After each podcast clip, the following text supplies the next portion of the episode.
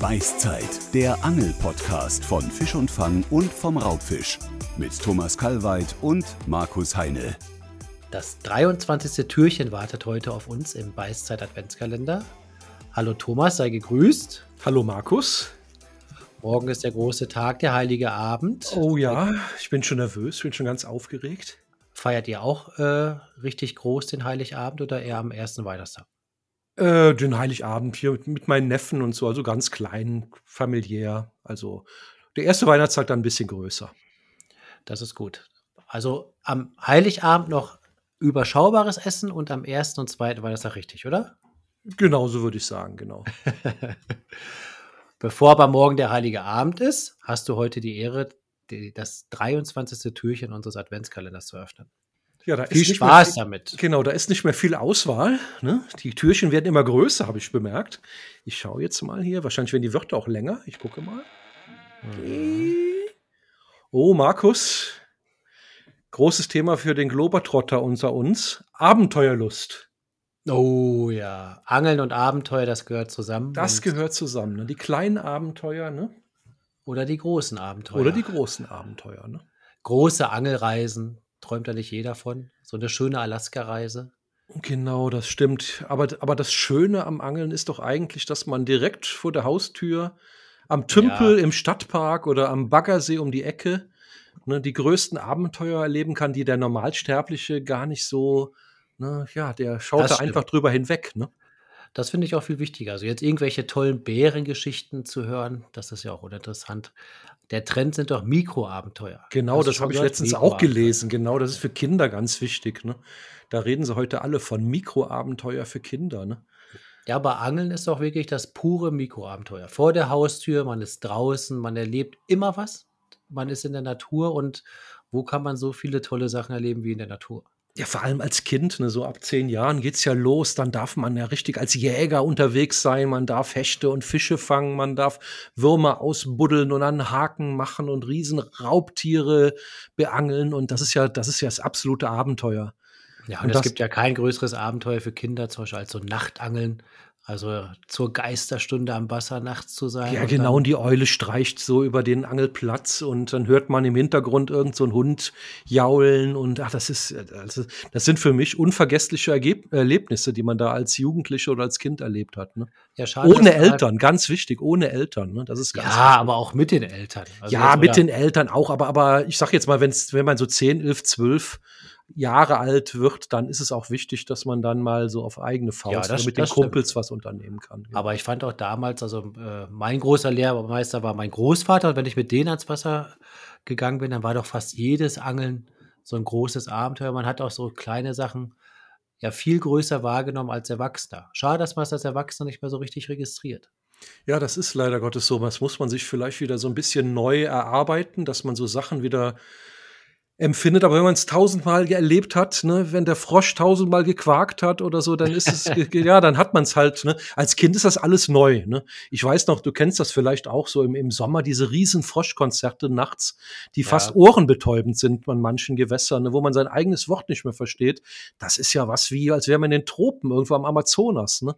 Wenn nachts auf einmal so ein riesen Froschkonzert losgeht und alle tausende Frösche fangen an zu, Naja. zu quaken. Ja, das sind so Sachen, das geht einem aus dem Kopf nicht mehr raus. Ich habe heute auch, wenn ich so die, die Geräusche höre, dann gehen bei mir im Gehirn so Türchen auf. Ne? Wenn ich so Blässhühner quieken höre oder Frösche quaken, dann öffnet sich so richtig, so Gefühle öffnen sich dann so richtig in der Erinnerung. Ne?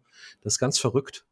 Ich hatte das mal beim äh, Rotaugenpickern am See, dann irgendwann auf einmal hinter mir aus dem Wald, da kam, war es am Knacken, aber auch wirklich in einer Vehemenz. Das war unglaublich, ich habe mich richtig erschrocken und dann liefen da zwei Hirsche her. Also unglaublich. Da habe ich dann auch gedacht, oh, was ist denn jetzt los? Ja, das passiert dann, wenn man natürlich so ganz still am Wasser sitzt, dann kommen auf einmal Tiere in die Nähe, die sich normalerweise gar nicht an Menschen rantrauen. Ich bin zum Beispiel schon mal von der Wildsau überfallen worden. Ja? beim Einpacken nach dem Nachtangeln, auf einmal standen sie da, so eine, so eine Rotte, die hatten keine Angst. Und dann hat eine Sau einfach meine Angelkiste, so eine Plastikbox umgeschmissen, hat sich einen Karpfensack geschnappt, der da drin war, und dann sind sie alle abgehauen. Oh, da haben Die, die haben anscheinend den stinkenden Karpfensack gerochen, den wollten die um. Die dachten, das wäre ein toter Fisch oder sowas, keine Ahnung. Okay. Ich bin ja froh, dass sie den Karpfensack geklaut haben und nicht irgendwie was anderes. Also, Ja, ne? gut, dass dir nichts passiert ist. ja, ja, das sowieso. Aber die waren harmlos, aber zack, weg waren sie, ne? Aber wenn der Karpfensack weg war, dann hat ja auch der Duft des Erfolges im Auto gefehlt. Ne? Der hat gefähr, gut, der Kescher war ja noch nass, Markus. Ja. Ja, ja.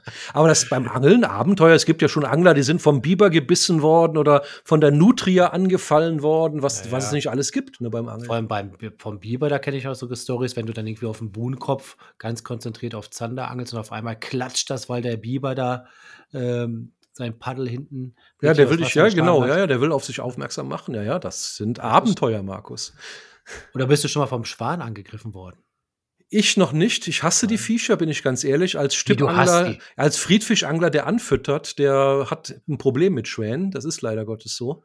Ähm, weil die beim ja dann immer. Das hat ja auch beim Friedfischangeln, da ist mal einer auf mich zugeflogen gekommen und der stoppte gar nicht und war auch relativ böse. Aber Die sind brutal. Also die können, die bringen sich auch teilweise gegenseitig um, wenn die da richtig in Revierkämpfe äh, verstrickt sind. Ne? Und man sagt ja, so ein, so ein Flügelschlag vom Schwan, der kann dir den Arm brechen. Ne? So hat man zu, zumindest uns früher als Kindern Angst gemacht. Und was würdest du jetzt sagen? Jetzt haben wir den 23. Dezember. Um heute noch ein kleines Mikroabenteuer zu erleben, was kannst du empfehlen? Angeln gehen, Markus. Einfach Ist zwar Abend jetzt schon, glaube ich, fast schon düster, ist ja fast nur noch düster. Ne? Ja, es ist eigentlich mit offenen Augen am Wasser und man erlebt ja jeden Tag ein Abenteuer. Wenn ich bedenke, was ich da alles schon, da sind Eisvögel auf der Routenspitze gelandet und Tauben sind auf der Routenspitze gelandet. Dann habe ich schon der mal eine, Maulwurf zwischen den Beinen an die Oberfläche. Genau, und. Fledermäuse haben sich in der Angelschnur verstrickt. Ich habe auch schon mal eine Schwalbe in der, aus der Schnur befreit, die im Flug in die Schnur geflogen ist. Ach, das sind so Sachen, ne, was man nicht alles schon erlebt hat beim Angeln in, in den ganzen Ja. Jahren. Unglaublich. Ein Hobby für die großen Gefühle. Genau. Und die kleinen Abenteuer. Und weißt du, was ich mache? Ich gehe heute Abend nicht angeln, aber ich werde meine Sachen packen und gehe morgen früh los. Ja, genau. Am Heiligabend angeln gehen habe ich früher als Kind und Jugendlicher auch immer gemacht. Da war meine Mutter immer so durchgedreht zu Hause. Da war das Einzige, was man machen konnte, abhauen. Nur weil die so in Weihnachtsvorbereitungen und was weiß ich. Und da bin ich auch mal. Das war einer der seltenen Tage, wo ich mal mit der Spinnrute losgegangen bin. Heiligabend. Ja, so für zwei, drei Äh, Stündchen. Genau, genau. Und es hat auch meistens fast immer geklappt. Kleine Hechte oder so, aber es hat geklappt. Oh, das mache ich morgen. Ich werde berichten. Mein Tipp von vor 20, 30 Jahren oder 40 Jahren, scheiße. Roter Doppelschwanz-Twister. Geht immer. Oh, Japan-Rot oder. Weihnachtsfarbe, Weihnachtsrot, Markus. Ja, aber das ist auch schon so ein Köder von vor 30 Jahren. Ne? Ja, aber das, ich glaube, die kennen, die gehen immer noch, die Ja, Dinger. aber so ein bisschen Nostalgie ist immer gut. Ja, gehört dazu. Und dann so ein billiger roter Twist Twisterkopf hier, der so rot lackiert ist mit einem Auge drauf. Ah, wo schon so ein bisschen Lack abgeplatzt ist. Ja, genau, wo der Haken schon aufgebogen ist, wenn man ihn kauft. Die, die, die haben ja, das sind doch immer diese ganz dünnen Haken, die sowieso sofort abbrechen. Ja, genau, wo der Widerhaken fast durchgekniffen ist, sodass er gleich abbricht beim Biss. Aber die waren super, die Dinger. Ah, das sind Ach, schöne schöne. Erinnerungen, Ja. Markus. Schöne Erinnerungen. Thomas, äh, mit diesen Erinnerungen kannst du heute Abend ja mal einschlafen. Das werde ich machen, vielleicht. Bis morgen. Zum morgen. Heiligen Abend, zum letzten Türchen. Oh, oh, da machen wir was, Markus. Ich bin gespannt. Bis dann. Schönen Abend noch. Ciao. Bis dann. Ciao.